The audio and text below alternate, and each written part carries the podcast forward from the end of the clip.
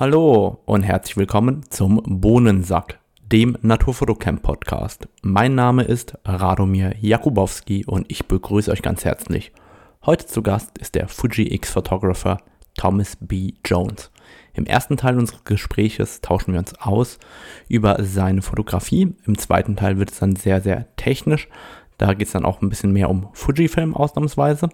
Und dann findet ihr natürlich die ganzen Show Notes mit den Links, über die wir sprechen, unter www.naturfotocamp.de unter dem Reiter Podcast. Und jetzt wünsche ich euch viel Spaß beim Zuhören.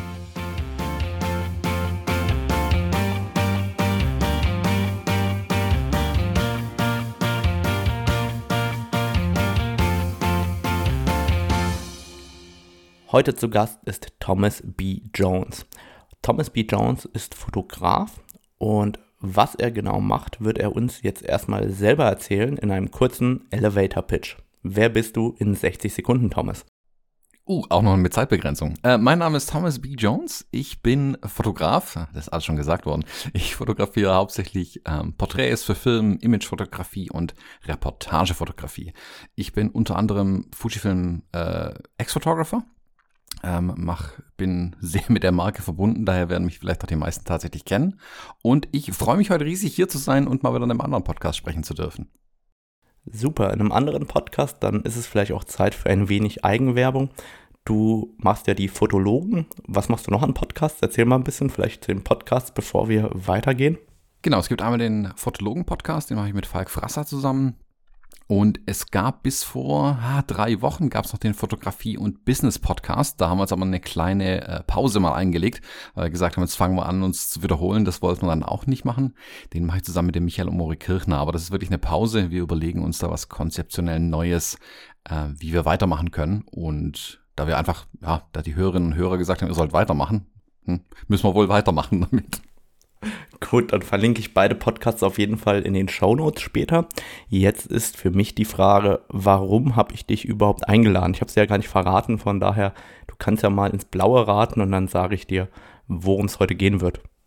Also meine Vermutung ist mittlerweile, du hast mich eingeladen in weißer Voraussicht, weil dein Notebook heute Morgen nicht starten wollte und du einfach den Tech-Support von mir kurz haben wolltest. Genau, einmal Akku aufladen, damit er nochmal startet nee, ich habe tatsächlich nicht so richtig die Ahnung. Ähm, ich dachte mir kurz, ist es vielleicht, weil ich mal im Podcast gesagt habe, ich war in Südafrika auf Safari mit einem 35mm Objektiv und ich kann mir vorstellen, dass du mich äh, deswegen jetzt roasten willst hier im Podcast. Nee, das ist tatsächlich nicht. Ich, ich finde deine Stimme einfach sehr schön und habe gedacht, mal jemand mit einer schönen Stimme im Podcast, das wäre doch was Passendes. nee, also ich, ich will mich heute über zwei Themen mit dir unterhalten. Einmal über das, was du fotografisch machst und dann auf der anderen Seite natürlich auch über das Thema Fuji. Ähm, auch da einige Fragen insgesamt zum System, zur Fotografie. Später auch noch ein bisschen über das Thema JPEGs und RAWs. Warum ähm, werden die Hörer nachher erfahren? Und das sind so, sag ich mal, ganz grob die drei größeren Punkte, die auf der Agenda stehen. Deswegen die erste Frage natürlich, wie bist du überhaupt zur Fotografie gekommen, also zur non-kommerziellen Fotografie? Und wie bist du dann in dieses Kommerzielle überhaupt reingeraten? Was waren da so die ersten Aufträge und wie ging es ab da weiter, dass man erstmal so ein Gefühl bekommt, wie kommt man denn irgendwie zur Fotografie? Wie wird aus dem Hobby auf einmal ein bisschen joblastiger und wie kündigt man irgendwann seinen Job, um dann Fotograf zu werden? Mhm. Also zur Fotografie selbst bin ich mit einem ziemlich großen Ego und viel Hybris gekommen. Ich habe damals viel Musik gemacht, in Bands gespielt und habe mich immer so ein bisschen aufgeregt, dass A, die Bandbilder immer mies aussehen und diese Konzertfotografie auch kein Schuss Pulver taucht. Und dachte mir, kommt, lasst mich durch, es gibt jetzt digitale Kameras, das kann alles nicht so schwer sein musste dann relativ schnell feststellen, dass es doch schwer ist und ähm, habe aber trotzdem Gefallen dran gefunden einfach. Und ich habe dann ein bisschen auf Konzerten fotografiert, andere Bands fotografiert. Was mich schnell interessiert hat, war aber weniger. Du sagst unbedingt digital, das heißt so 2007 oder wann war das ungefähr? Ah, 2005, 2006 sogar eher, okay. 2004, 2005 sowas. Also wirklich. Also mit 6 Megapixeln dann. Ah, eher so 4 Megapixel sogar, also okay. also wirklich ganz am Anfang. Also schlimme, schlimme Sachen, die man damals hatte. Und was mich da relativ schnell interessiert hat, war aber tatsächlich dieses Backstage zu fotografieren. Weil ich natürlich mit den anderen Bands Backstage abhing irgendwie, konnte ich da auch fotografieren. Und das hat mir ganz viel Spaß gemacht eigentlich. Das was, was ich dann, ja, jetzt 15, 20 Jahre später bald, hm, nicht ganz 20, ähm, wieder verstärkt macht, dieses, ähm, diese reportageartige Fotografie. Aber der Weg war anfangs über, glaube, wie bei so vielen irgendwie. Du fotografierst halt viel, dann weiß irgendwann jeder, ah, du bist doch der Fotograf, bring doch mal deine Kamera mit, könnte ich mal ein schönes Bild von mir haben. Und dann schnuppert man so ein bisschen in allen Bereichen rum am Anfang, macht mal hier ein Porträt, da irgendwas. Und ein Freund von mir, der hat Modedesign studiert damals und für seine Abschlussarbeit hat er völlig ausgefallene Hochzeitskleider äh, geschneidert. Und er meinte, ach komm, du hast doch eine gute Kamera, äh, lass uns mal ins Studio gehen. Hm, okay. Und dann fotografieren wir die da. Ich dann halt mit der gleichen Hybris ins Studio gerannt und gesagt, klar, kriegen wir irgendwie hin. Äh, mit großen Blitzen hantiert und irgendwie tatsächlich Bilder rausbekommen, die, ich glaube, die habe ich nicht mal mehr und das ist vielleicht auch besser so tatsächlich.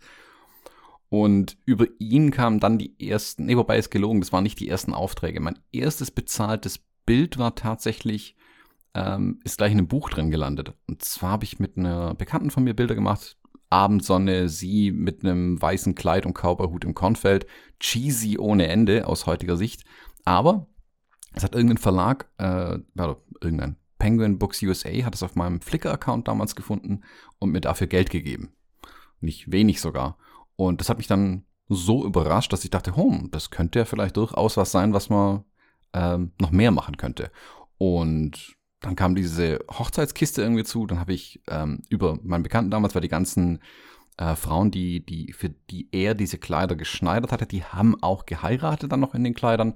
Da habe ich da irgendwie zwei, drei Hochzeiten fotografiert. Aus zwei, drei sind dann irgendwie jetzt 200 Hochzeiten mal geworden. Und so bin ich halt immer mehr in diese mal, bezahlte Fotografie auch reinkommt, dass man also auch Jobs fotografiert, dann kommt mal die erste Das heißt, Firma das erste irgendwie. war wirklich Hochzeiten, also das sehr, sehr aktiv als Hochzeitsfotograf. Genau. Ist relativ logisch, ich sehe das ja bis heute in der Branche, du kannst es halt wunderbar an den Wochenenden erledigen. Da kannst du nebenher deinen Job haben und kannst an den Wochenenden dein Hobby in Anführungszeichen zum Nebenjob machen und kannst damit Geld verdienen. Das hat auch riesig Spaß gemacht. Also ich habe es wirklich geliebt, die Hochzeitsfotografie. Und habe aber auch gemerkt, okay, mein eigentlicher Job, also ich war im Produktmarketing und im Produktmanagement äh, zuletzt tätig, gibt mir irgendwann nicht mehr ganz so viel, wie ich dachte und habe dann irgendwann auf Teilzeit umgesattelt und gesagt, so jetzt will ich auch die Firmenkunden verstärkt angehen. Also ich will einfach einen Tag unter der Woche haben, an dem ich auch Firmenkunden mal äh, angehen kann. Dann da auch ein bisschen Imagefotografie und Porträts und solche Sachen gemacht. Und zwei Jahre später habe ich dann gekündigt, ohne einen neuen Job zu haben, weil ich mir dachte, das geht so nicht weiter. Also diverse Gründe, die da dahinter stehen. Und dachte mir, ah ja, komm, den ersten Sommer, den überbrückst jetzt irgendwie mit den paar Hochzeiten, die du gerade gebucht hast und dann guckst mal, was passiert. Und aus einem Sommer sind jetzt dann, ja, sechs, sieben Jahre geworden. Vorher gab es noch einen World Food Truck, den du haben wolltest, anstatt der Fotografie, oder? Genau, also die erste, äh, was die erste eine meiner Ideen, mich selbstständig zu machen, war tatsächlich mit einem Food Truck. Ähm, Coole Idee. Wenn ich die letzten 18 Monate angucke, bin ich Gott froh, dass ich es nicht gemacht habe, weil spätestens dann wäre ich jetzt ruiniert gewesen, ähm, weil es natürlich ein immenser Invest ist äh, in so einen Foodtruck. Äh, ich bin der Gastronomie aber schon immer verbunden gewesen ähm, und werde es auch immer ein bisschen bleiben. Also ich fotografiere unter anderem auch für Magazine aus dem Bereich ähm, und mir schwebt noch immer vor, so ein Pop-up-Restaurant mal irgendwie zu machen. Äh, sobald es mit der Gastronomie alles wieder ein bisschen safer ist, werde ich das auch, glaube tatsächlich nochmal angehen. Äh, aber der Foodtruck, nee, der ist es nicht geworden. Das war mir letzten Endes zu viel Arbeit äh, für zu wenig Ertrag, der da rauskommt. Gut, jetzt ist natürlich die Frage von der Hochzeitsfotografie hin zu jemandem, der kommerzielle Fotografie macht in Unternehmen, also Corporate Jobs, ist ja erstmal ein weiter Weg. Wie bist du da vorgegangen? Wie ging da die Kundenakquise? Wie kommt man da überhaupt an Aufträge? Und vielleicht auch noch vorher, was ist denn überhaupt diese Fotografie beim Kunden? Was, was sind denn das überhaupt für Jobs und machen die überhaupt Spaß? Äh, die letzte Frage ist einfach zu beantworten, ja. Ähm, der Rest ist ein bisschen ausführlicher. Ich habe einen großen Vorteil gegenüber vielen Kolleginnen und Kollegen, die versuchen, in diesem Filmumfeld ähm, Fuß zu fassen. Ich komme aus dem Umfeld. Das ist der, der größte Vorteil, den ich von Anfang an ausspielen konnte. Ich spreche halt die Sprache von meinen Kunden. Da ich früher selbst in so einem mittelständischen Unternehmen gearbeitet habe, äh, auch im Marketing gearbeitet habe, aber auch im Produktmanagement, sehr eng mit Vertrieb und allen möglichen zusammengearbeitet habe, kenne ich die Abläufe, ich kenne die Strukturen, ich weiß, wo bei denen der Schmerz liegt, ich weiß, was die brauchen, ich weiß, wie ich denen helfen kann, ich weiß, wie ich mit welchem äh, Mitarbeiter, mit welcher Mitarbeiterin aus welcher Abteilung ich welche Sprache verwenden muss, um die zu überzeugen, um die abzuholen, um die zu begeistern, wie auch immer. Und bis dahin habe ich ganz bewusst noch nicht einmal gesagt, dass ich gut fotografieren kann, weil das eben nur ein Teil des Jobs ist. Und gerade bei Filmen ist es ganz, ganz wichtig, deren Sprache zu sprechen und die abzuholen. Deswegen war für mich der Schritt da rein vermutlich einfacher als bei vielen anderen. Ähm, und ich sag mal, den fotografischen Teil, den kann man sich dann drauf schaffen, meiner Meinung nach. Und wenn man mit ein bisschen Talent daran geht, dann lernt man das auch mit der Zeit. Ich habe auch assistiert, also das kann ich immer jedem empfehlen, mal einen Assistenzjob zu machen eine Weile, um einfach anderen über die Schulter zu gucken und zu sehen, okay, wie, wie machen gestandene Fotografen und Fotografen das? Wie fotografieren die? Wie sprechen die auch mit Kunden? Äh, wie organisieren die sich? Wie fotografieren die Produkte? Wie fotografieren die Imagefotografie oder was auch immer? Aber damit man mal sehen kann, ähm, welche Bereiche gibt's, wie macht man's und vielleicht macht's mir ja gar keinen Spaß. Also ich habe zum Beispiel gelernt, Produktfotografie ist überhaupt nicht meins. Das langweilt mich sehr, sehr schnell. Das kann ich maximal einen Auftrag für meinen einen Kunden, der das unbedingt von mir haben will, im Jahr machen. Und dann muss ich es wieder lassen. So geht das nicht sonst. Hm, was diese Corporate-Fotografie dann viel ist, das hängt stark davon ab, ähm, es hat sich über die Jahre auch stark gewandelt tatsächlich. Also für mich zumindest nochmal stark gewandelt. Und hängt auch ein bisschen davon ab, welche Art von Kunden man natürlich hat. Ich bin jetzt aus dem Kleinstkundensegment, ich sag mal Firma mit fünf Mann. Das habe ich nur wieder, das sind oftmals aber Startups, ähm, die ich da habe, eher zu den Mittelständlern äh, und da auch eher der etwas größere Mittelstand, sage ich mal. Also wo dann neben der Marketingabteilung die Rechtsabteilung mit dir über Nutzungsrechte spricht und am Ende der Einkauf nochmal am Preis rum verhandelt. Also das sehr viele Ansprechpartner. Und da ist es dann nicht so, ähm, ach, kommen Sie mal vorbei, machen Sie mal irgendwie ein Bild, sondern da ist dann oftmals noch eine Werbeagentur mit eingebunden, mit der man sich dann abstimmen muss. Dann geht's um Sachen wie Employer Branding, dass also für die Personalakquise speziell Bilder gemacht werden, wovon die äh, interne Marketingkommunikation vielleicht gar nichts weiß, weil es einfach auch nicht deren Kiste ist. Die sagen am Ende nur, ja, dürft ihr machen. Und dann ist es diese typische Imagefotografie. Also ich sage immer, ähm, selbstgemachte Stockfotografie manchmal. Ähm, Personen sitzen an einem Tisch und besprechen sich, äh, nette Bilder von Menschen, die sich auf den Fluren treffen. Ähm, was ich mittlerweile versuche, ist das Ganze ein bisschen mehr auch Richtung Reportagefotografie in den Filmen zu treiben, um das Ganze ein bisschen authentischer hinzukriegen, wobei das, ah, das ist ein großes Spannungsfeld, nennen wir es mal so. Die Kunden stellen sich das auch immer toll vor, ah, wir machen das als Reportage, dann dauert es nicht so lang und dann sieht es trotzdem super aus weiß ich nicht so genau. Ähm, das sieht manchmal nicht ganz so super aus. Äh, dann ist man hinterher vielleicht enttäuscht. Deswegen muss man ein bisschen gucken, wie man es tatsächlich macht. Ähm, ich mache heute hauptsächlich ähm, Porträts, also sind Mitarbeiterporträts, wo man ganze Teams durchfotografiert. Das ist dann, ich will nicht sagen Fließband, aber da heißt dann, okay, 20, 30 Mitarbeiter pro Tag fotografieren wir da komplett durch.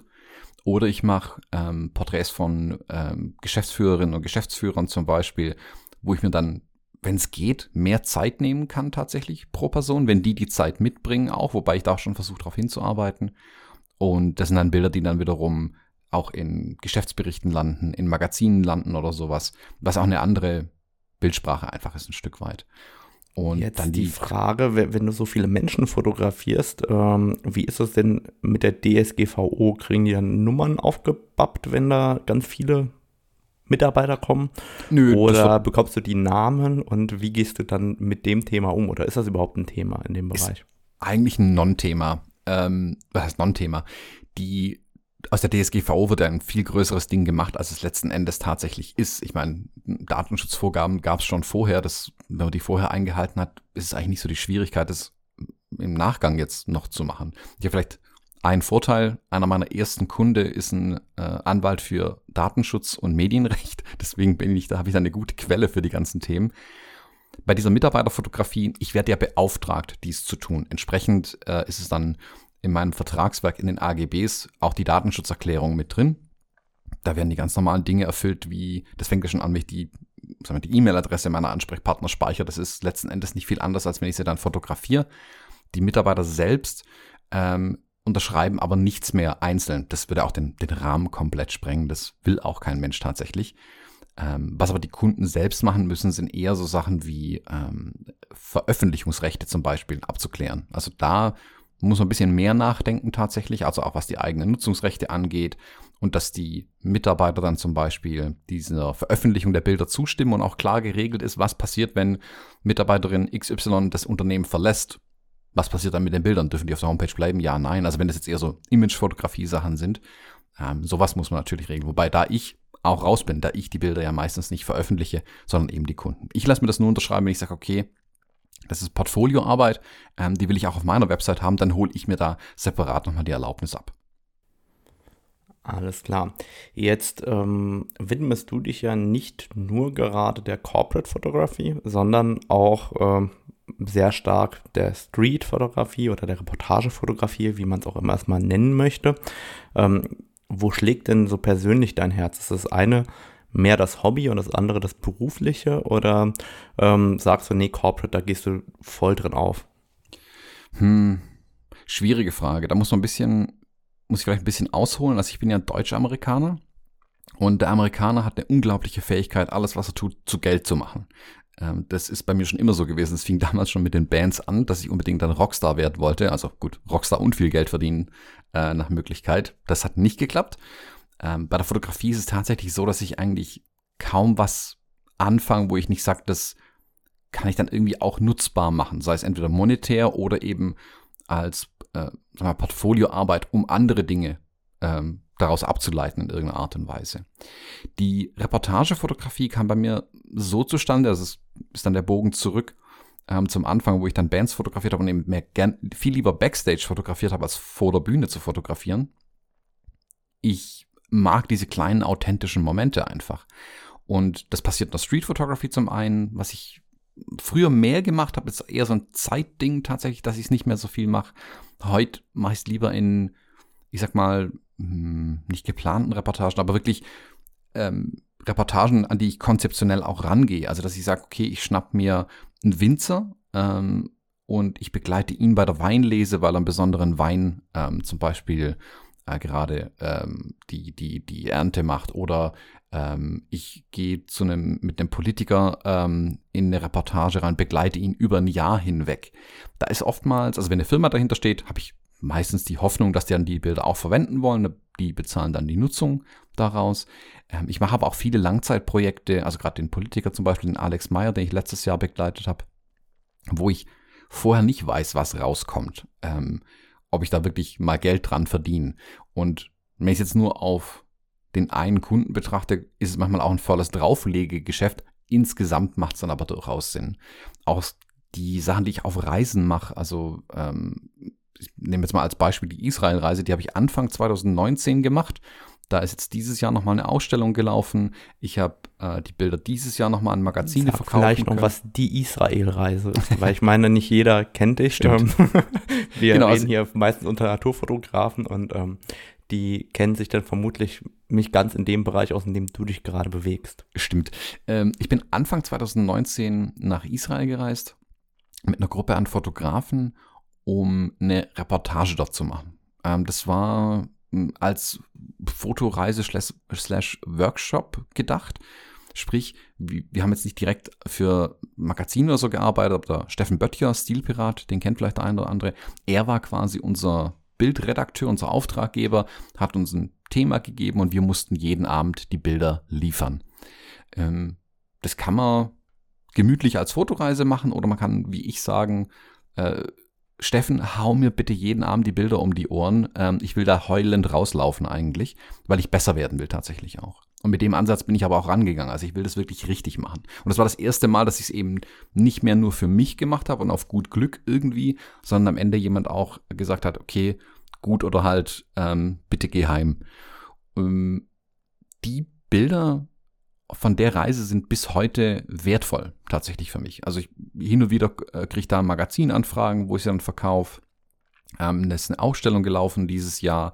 Äh, ich habe jetzt ein Bildband dieses Jahr aus, aus den Bildern auch nochmal gemacht, also parallel zu der Ausstellung, weil da die Nachfrage tatsächlich da war, was ich so nicht dachte, aber ausverkauft mittlerweile, also wer das hört, zu spät. Ähm, das wollte das, ich auch gerade fragen, ob ich ihn verlinken soll oder nicht. nee, also du darfst ihn gerne verlinken, aber es gibt ihn nicht mehr zu kaufen. Ähm, die Auflage ist tatsächlich schnell weg gewesen. Und die, es gibt ja diesen meiner Meinung nach dummen Spruch, man soll nicht für umsonst arbeiten, also nicht umsonst arbeiten, äh, gerade in diesen Kreativfeldern.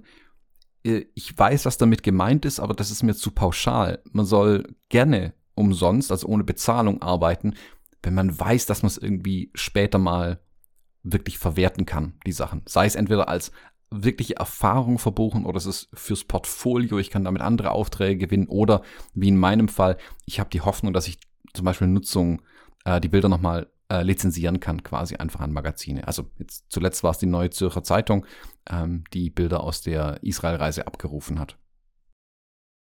Also ich kenne den Spruch tatsächlich auch in die andere Richtung. Mein Papa hat immer gesagt, man muss mindestens einmal im Jahr etwas machen, das sich überhaupt nicht lohnt. Und hat damit auch oft gemeint, einfach irgendetwas auch durchzuziehen, wo man nicht bezahlt wird, einfach entweder um anderen Menschen vielleicht zu helfen oder eben in unserer Branche übertragen dann Projekte, wo man kein Geld verdient, aber eben für sich selber arbeitet und sich auch daran weiterentwickelt.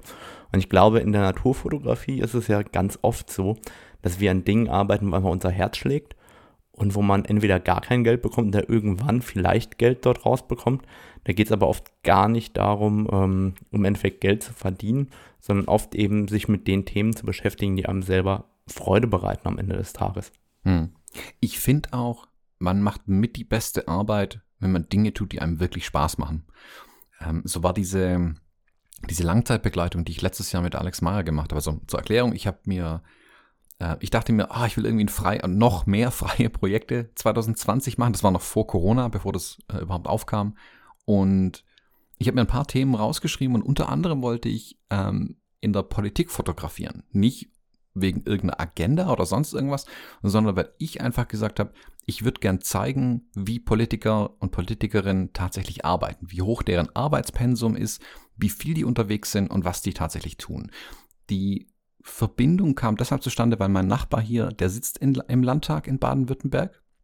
Ähm, und dachte mir, komm, über den komme ich da bestimmt irgendwie rein. Ähm, das könnte klappen. Dann dachte ich mir, na gut, der ist aber halt auch irgendwie schon 70. Ähm, das ist zwar cool, aber ich hätte gerne jemanden Junges, den ich fotografiere. Und dann bin ich auf den Alex Meyer gekommen. Der war mir sofort sympathisch. Ähm, der war damals 29 und, damals glaube ich sogar 28 genau. Und da habe ich ihn einfach ange angesprochen und gesagt, hey, ich hätte irgendwie Bock, dich im Landtag zu begleiten, kostet dich nichts, ich will einfach nur dich bei deiner Arbeit fotografieren. Wenn du von den Bildern was brauchen kannst, dann reden wir nochmal drüber, dass du die nutzen kannst. Wir haben uns sofort super verstanden und ähm, als wir uns das erste Mal getroffen haben, hat er mir dann sein Geheimnis verraten, dass er in dem Jahr als Oberbürgermeister kandidieren wird in seiner Heimat, äh, in seinem Heimatort in Göppingen. Und dann dachte ich mir, geil, jetzt ist es nicht ich gehe irgendwie zweimal in den Landtag und habe ein paar Bilder, sondern jetzt kann ich über ein ganzes Jahr hinweg Bilder machen und eine wirkliche Geschichte erzählen mit einem Spannungsbogen drin. Und ich habe auch gesagt, mache ich das ganze Jahr mit dir, kostet dich auch nichts. Wenn du es für den Wahlkampf verwertest, dann können wir drüber reden. Ähm, aber sonst, ich will einfach dabei sein. Das reicht mir. Und das, daraus kamen so viele Verbindungen zustande, dass ich jetzt dieses Jahr äh, unter anderem Annalena Baerbock äh, fotografiert habe. Ich war mit Jem Özdemir unterwegs. Ähm, und deswegen ist der, was du gesagt hast, einmal im Jahr was machen, was sich überhaupt nicht rechnet, genau richtig. Also so muss der Spruch tatsächlich gehen, weil da kommen aus der Begeisterung, die man dafür dann hat und aus der Freiheit vielleicht, dass, dass es niemanden gibt, der jetzt sagt, na, wir hätten uns das anders vorgestellt. Ähm, da entstehen, glaube ich, kreative neue Sachen, die sich hinten raus auch irgendwie wieder rechnen werden. Du hast uns jetzt ganz viel erzählt über Menschenfotografie. Das heißt, der Mensch steht bei dir immer im Mittelpunkt. Jetzt ähm, bin ich ja jemand, der keine Menschen fotografiert oder ich fotografiere sie zwar, aber zeige sie nicht. Was muss denn ein guter Menschenfotograf mitbringen, damit das Ganze ästhetisch aussieht und überhaupt ähm, von der Wirkung authentisch und schön ist, also dass es irgendeine Ästhetik hat. Ich habe für mich eine Antwort gefunden, warum ich kein guter Menschenfotograf bin, meiner Meinung nach. Aber erzähl mir vielleicht, was der gute Menschenfotograf mitbringen sollte. Hm. Ich fange es vielleicht mal so rum an mit meiner Produktfotografie, die ich so ungern mache. Ich habe einmal im Jahr einen Kunden, für den ich Produkte fotografiere. Das dauert so zwei, drei Tage, die ich im Studio bin. Und spätestens am zweiten Tag renne ich fast heulend aus dem Studio raus zum Bäcker und quatsch da die Bäckerfrau voll, äh, wenn ich Brezeln kaufe, weil ich so verzweifelt bin und einfach den Kontakt zu Menschen brauche. Also Kontakt mit Menschen ist bei mir an höherer Stelle als die Fotografie, würde ich sogar sagen. Die Fotografie ist für mich aber ein wunderbares Mittel, um in Kontakt mit Menschen zu kommen. Ich glaube, die, das größere Talent, das man mitbringen sollte, wenn man Menschen fotografieren möchte, ist weniger ein Talent unbedingt für die Fotografie, mehr ein Talent für das Menschending selbst. Ich bin, also mir ist noch nicht aufgefallen ist, ich kann sehr schnell sehr viel reden und ich habe ein gutes Gespür dafür, wie ich mein Gegenüber für was interessiert das sich, wie reagiert er. Ich kann die relativ gut lesen. Ich kann ähm, durch Erfahrung auch, also was ich am Anfang gesagt habe, ich, ich weiß, wie die Abteilungen ticken, ich weiß, was deren ähm, welchen Knoten haben die jetzt gerade im Kopf, wenn sie mit mir sprechen, wie kann ich den lösen, auch wenn die Mitarbeiter einfach bei mir vor der Linse stehen und ich jetzt keine Ahnung, 20 Mitarbeiter durchfotografiere, wie bekomme ich jeden einzelnen in fünf Minuten geknackt? Dass der nicht dasteht wie vor dem Schulfotograf, ähm, sondern dass die Person sagt, ja, okay, hey, das ist ja witzig hier irgendwie, das macht ja Spaß, ich zeige mich von meiner besten Seite. Das macht A, denen später Spaß, wenn sie die Bilder anschauen äh, und die, mein Auftraggeber freut sich natürlich auch, wenn die Bilder gut aussehen. Und letzten Endes steht da eine Kamera auf einem Stativ, die Lichter sind eingerichtet Kreativarbeit ist schon längst erledigt, den Rest vom Tag ähm, arbeite ich mit Menschen. Und ich glaube, das Wichtigste wirklich ist, auch wenn man es nicht glaubt, wenn ich so viel rede, zuhören. Wirklich zuhören, wirklich hinschauen, ähm, was mein Gegenüber, ähm, wie ist die Körpersprache, wie ist die Mimik, ähm, wo, wie, wie betreten sie schon den Raum, mit welcher Seite lachen sie mich an, ähm, da gehört ganz, ganz viel dazu. Und deswegen, ich, glaube, was man am ehesten falsch machen kann in der Menschenfotografie, ist halt sich zu sehr auf die Technik zu stützen, tatsächlich. Also dann immer in die Kamera reinzugucken und ah, warten Sie mal einen Moment, ich muss hier was im Menü umstellen. Dann ist es meistens schon längst vorbei wieder.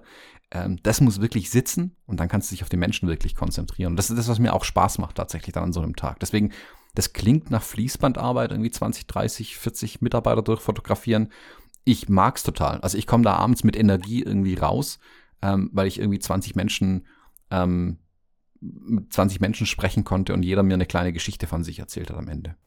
Ist da auch ein aufrichtiges Interesse beim Zuhören dabei oder dem Menschen gegenüber? Und ist es das, was das auch ausmacht? Oder würdest du sagen, nee, eigentlich äh, von den 30 Mitarbeitern das Interesse ist begrenzt an dem, was die mir sagen? Nee, ich glaube tatsächlich, dass ich wirklich ein Interesse an jedem mitbringen, weil ich bin unglaublich interessierter Mensch. Ähm, also auch so in so einen ähm, Filmreportagen, wenn ich da irgendwo reingehe, wenn ich sehe, was machen die einzelnen Firmen. Ich finde das auch total spannend. Jede Firma macht ja irgendwas Spannendes normalerweise oder, oder ihr Prozess ist spannend, wie sie äh, ihre Produkte machen oder ihre Dienstleistungen. Und so ist dann letzten Endes natürlich auch jeder Mensch irgendwie interessant. Wie machen die den Prozess, der am Ende zu den Produkten führt? Ähm, was ist deren kleine Geschichte? Jeder Mensch bringt eine Geschichte mit und jeder Mensch, behaupte ich, möchte seine Geschichte auch erzählen. Und man muss ihnen dann tatsächlich zuhören. Und das versuche ich wirklich mit echtem Interesse zu tun. Weil ich glaube, dass mein Gegenüber spürt es auch, ob ich jetzt sage, ah, wer sind Sie denn? Aha, ja, super, super, lächeln Sie mal bitte einfach nur schön. Ähm, oder ob ich wirklich frage, wer sind Sie, was machen Sie? ähm, ach, ist ja interessant.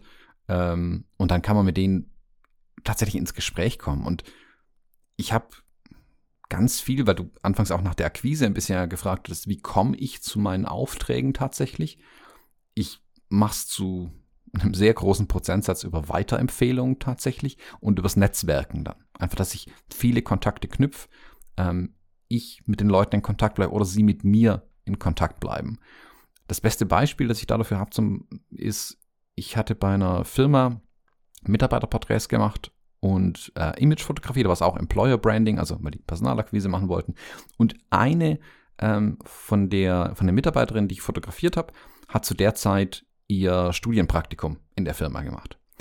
Die hat danach ein Praktikum in einer anderen Firma gemacht und mich dort wieder empfohlen, weil sie gesagt hat, die 20 Minuten damals mit mir fand sie so angenehm, die Bilder haben gepasst. Versuchen wir es doch mal mit dem Herrn Jones als Fotograf. Gesagt, getan, ich habe den Auftrag da bekommen. Mittlerweile ist sie äh, Pressesprecherin und leitet komplett PR in einer anderen Firma, wo sie mich natürlich wieder mit reingebracht hat. Und das lag jetzt nicht unbedingt nur an dem guten Bild, sondern weil ich mich wirklich dafür interessiert habe, damals schon im ersten Gespräch, ah, Sie machen hier ein Praktikum, cool, was ist es?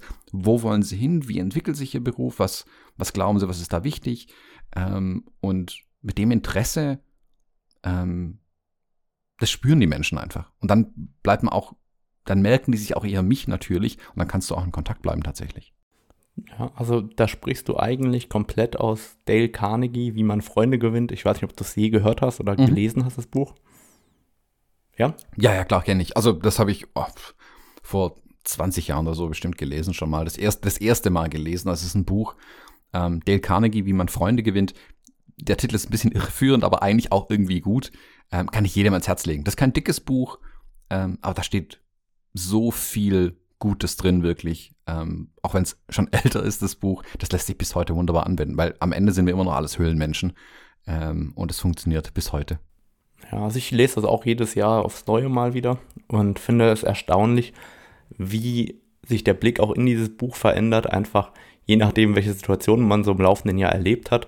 Und dann nimmt man immer wieder was Neues mit, obwohl es jedes Mal das gleiche Buch ist. Und das ist ja wirklich richtig alt. Ich glaube, 1930 ist das geschrieben. Mhm. Also es nähert sich bald dem 100-jährigen Jubiläum in 15 Jahren. Gut, dann machen wir vielleicht mal einen Switch vom Themenfeld. Wir haben uns jetzt ausführlich über deine Fotografie erstmal unterhalten und du hast ja eingangs gesagt, du bist Fuji X Photographer. Mhm. Ähm, vielleicht sollten wir damit kurz anfangen. Was ist überhaupt ein Fuji X Photographer oder wa was ist das überhaupt für ein Programm?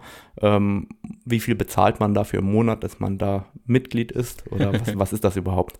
Genau, also ähm, bei den anderen ähm, schlechteren Kameraherstellern ist es ja so, ihr werdet einfach nur Brand Ambassadors genannt. ähm, nein, Spaß beiseite. Also ähm, jeder Kamerahersteller oder auch jede größere Firma, die sehr viel im B2C macht, also den Endverbraucher auch anspricht, ist es eigentlich gang und gäbe, dass es so, sogenannte Brand Ambassadors gibt. Ähm, du bist bei Canon, ich bin's bei Fujifilm. Bei Fujifilm wird's aber Ex-Photographers genannt. Ich weiß nicht, hat Canon da auch nochmal einen anderen Begriff als einfach nur die Canon Ambassadors? Nee, das sind wirklich Canon Ambassadors. Einfach nur Ambassadors, genau. Also die Fuji X-Photographers sind deshalb ein klein wenig anders, weil die Gründung dieser Ex-Photographers unabhängig von Fujifilm damals stattgefunden hat, weil es einfach begeisterte Fotografinnen und Fotografen waren, die mit dem System gearbeitet haben und gesagt haben, komm, wir müssen uns irgendwie zusammentun. Und dann sind diese Ex-Photographer entstanden. Und später kam dann wirklich der Zusammenschluss, dass quasi die Ex-Photographer auch die Brand Ambassador sind und heute ist es fest verbunden, das Ganze. Ähm, Monatsbeitrag sind 39,5, nein, Spaß beiseite. Man kann nicht aus eigenem Antrieb Mitglied werden, also man wird ähm, angesprochen, also so war es bei mir, Fujifilm hat mich angesprochen, ähm, der Kontakt war da schon eine Weile vorhanden, haben sie gesagt, hey, wir würden dich gern bei uns ähm, zum Brand Ambassador und zum Ex-Photographer machen, ob ich da Lust drauf hätte. Natürlich gesagt, ja, natürlich, äh, sehr gerne, eine große Ehre, ähm, das zu tun. Jetzt ist für mich natürlich die Frage, oder ich glaube, diese Frage stellen sich ganz viele. Und ich hatte eine ganze Podcast-Episode schon darüber gemacht, wie werde ich Markenbotschafter. Mhm. Und ähm, ich habe natürlich meine Punkte genannt. Ich habe fast 50 Minuten Monolog dazu geführt, wie man Markenbotschafter wird oder was es damit auf sich hat.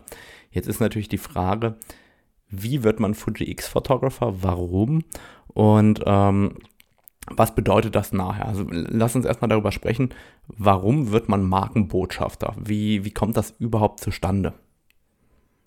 Mm, Meinst du den Prozess, wie man dann tatsächlich sich mit der Marke verbindet oder wie, wie man da? Ja, also wie, wie, wie kommt man dahin im Endeffekt? Mhm, okay. ähm, was mhm. hat das zu tun mit Authentizität? Warum wird eine Marke auf einen aufmerksam?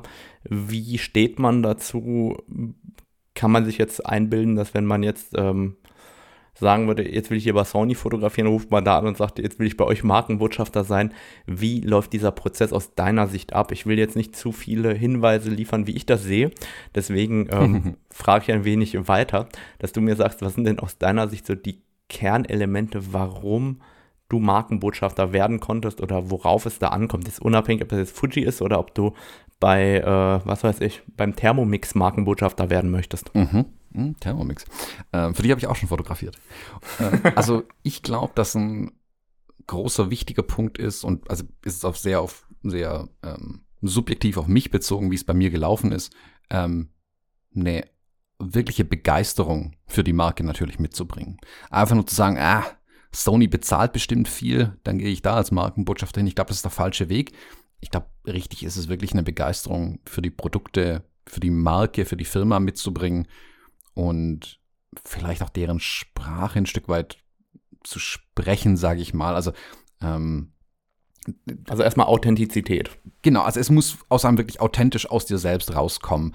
Ähm, das wirklich aufzulegen und sagen, ah, ich werde jetzt Markenbotschafter für irgendwas, weil ich das gerade irgendwie möchte, aber ich finde es eigentlich nicht geil. Ich glaube, das wird nicht funktionieren tatsächlich. Also ich habe 2016 den Schritt gemacht, komplett auf Fujifilm umzustellen. Ich komme auch von Canon ähm, und habe 2013 die erste Fujifilm-Kamera damals mir geholt und war direkt so ähm, begeistert. Ich war wirklich Feuer und Flamme für diese kleine Kamera. Das war die kleine X100S damals. Kennt der eine oder andere vielleicht diese silberne mit dem fest verbauten ähm, 35 mm Objektiv drin. Ich war so angetan und begeistert von der ganzen Sache, dass ich einen kompletten Systemwechsel gemacht habe. Also Canon-Ausrüstung, keine Ahnung, fünfstelligen Betrag ähm, in den Schrank gelegt und gedacht, ah, ich lasse es mal drin, bis ich vielleicht brauche ich es ja noch. Nicht mehr gebraucht dann irgendwann und verkauft. Ähm, und den kompletten Umstieg gemacht und mich sehr mit dem beschäftigt, was die Kameras einfach können. Also mich hat interessiert, okay, was können die alles? Was sind deren Stärken? Was sind deren Schwächen auch ganz wichtig? Was kann ich mit den Kameras vielleicht nicht machen? Wofür brauche ich meine alte Ausrüstung noch? Ich habe zu der Zeit hin und wieder Hotels oder in der Hotellerie fotografiert und ähm, nichts geht über das Canon EF äh, L24 Objektiv für solche Sachen. Das habe ich dann mit meinen Canon-Kameras weitergemacht, noch ein Jahr oder zwei. Ähm, aber mich damit zu befassen, was können die Fujifilm-Kameras, in die wirklich in die Details reinzugehen, versuchen so zu denken, was haben sich die Ingenieurinnen und Ingenieure gedacht, als sie die Kameras eigentlich gebaut haben. Und ich habe mich dann sehr mit der mit der mit dem Bildprozessor, sage ich mal, beschäftigt und mit den JPEGs, die auch direkt aus den Kameras rausfallen. Und da habe ich gemerkt, okay, da ist eine gewisse technische Hürde da. Für mich ist die ich sag mal, leicht die zu erklimmen. Also ich komme aus einem sehr technischen Bereich ja auch früher. Ich habe da ein Händchen dafür auch. Und ich war ähm, überrascht, sage ich mal, dass im Internet so wenige tatsächlich sich damit so tief befassen, wie ich es gemacht habe. Und dachte mir, cool, ähm, dann erkläre ich es doch allen, wie es geht. Ich finde es ja total toll, was da rauskommt. Ähm, ich rede da begeistert drüber. Da habe ich Blogartikel geschrieben, habe die Bilder gepostet, also auch dieser Hashtag iShootJPEG entstanden, weil ich einfach gemerkt habe, hey, ich kann mit den Fujifilm-Kameras JPEGs fotografieren und muss gar nicht diesen Umweg aus meiner Sicht über die RAW-Entwicklung irgendwie gehen.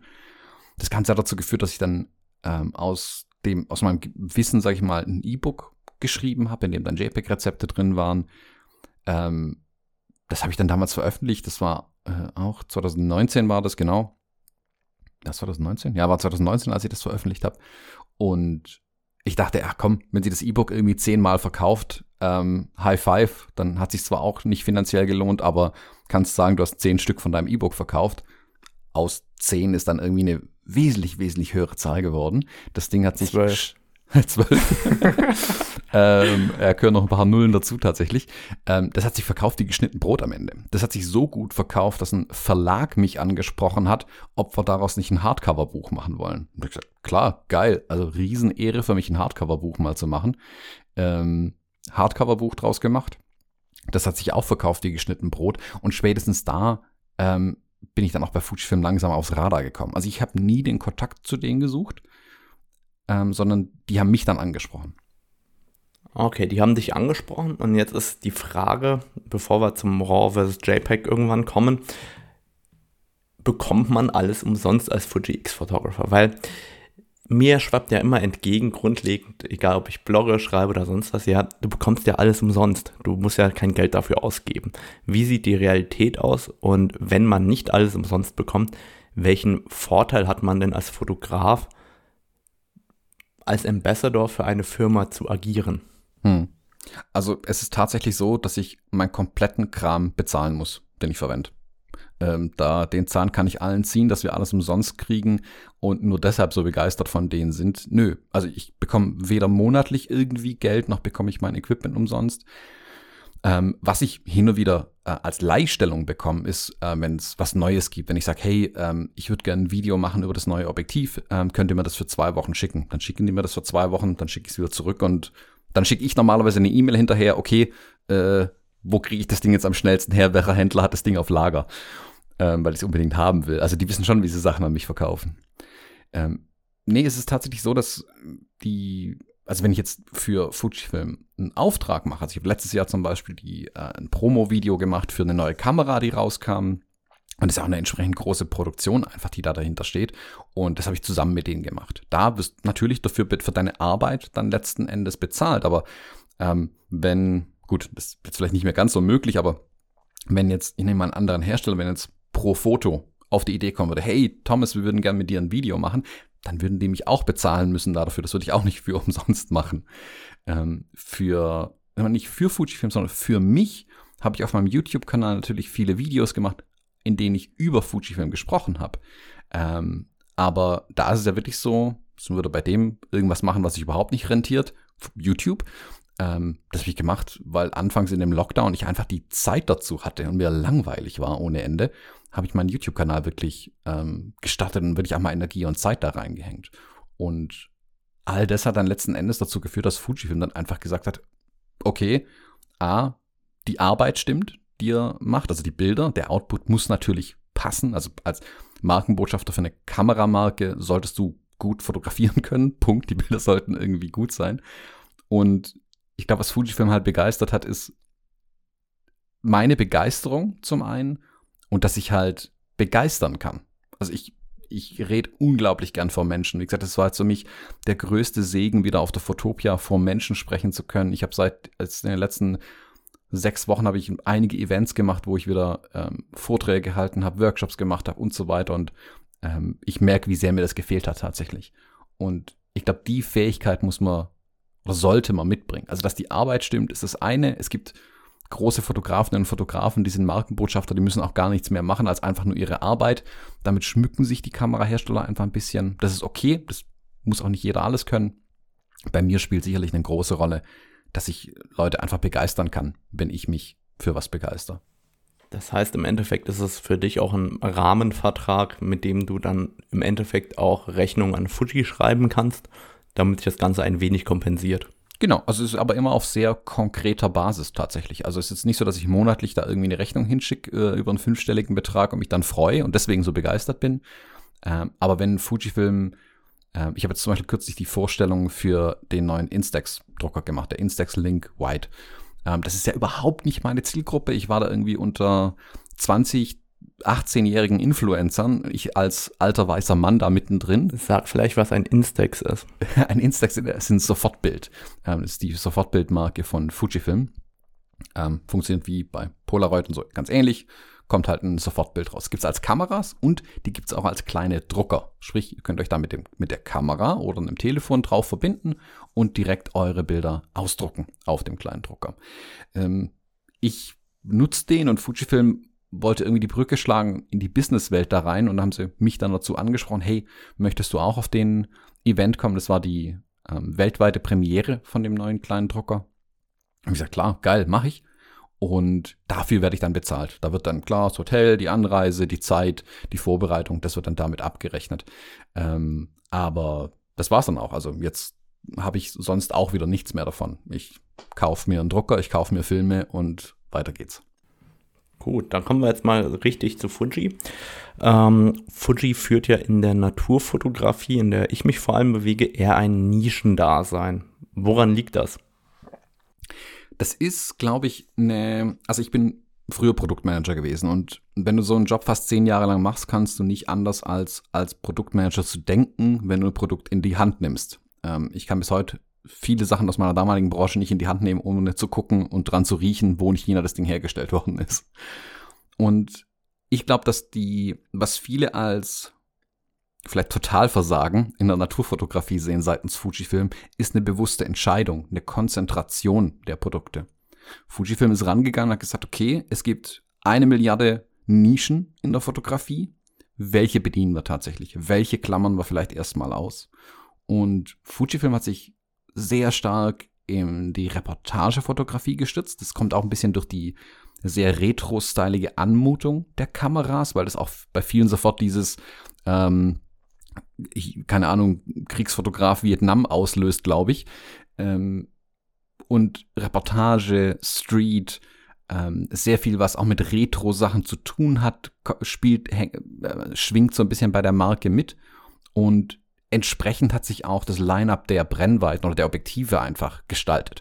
Viel im, sag mal, Normalbrennweiten, Weitwinkelbereich, leichte Teleobjektive und sowas. Ein 200 mm Objektiv eher die Ausnahme. Es gibt ein einziges mit 200 mm, das wirklich richtig gut ist. Ähm, der Rest ist halt eher so als Reisezoom ein bisschen auch zu sehen. Es gibt ein 70-200 Äquivalent auch bei Fujifilm. Das ist auch super, das tut aber eher für einen Reportagefotografen auch wieder seinen Zweck.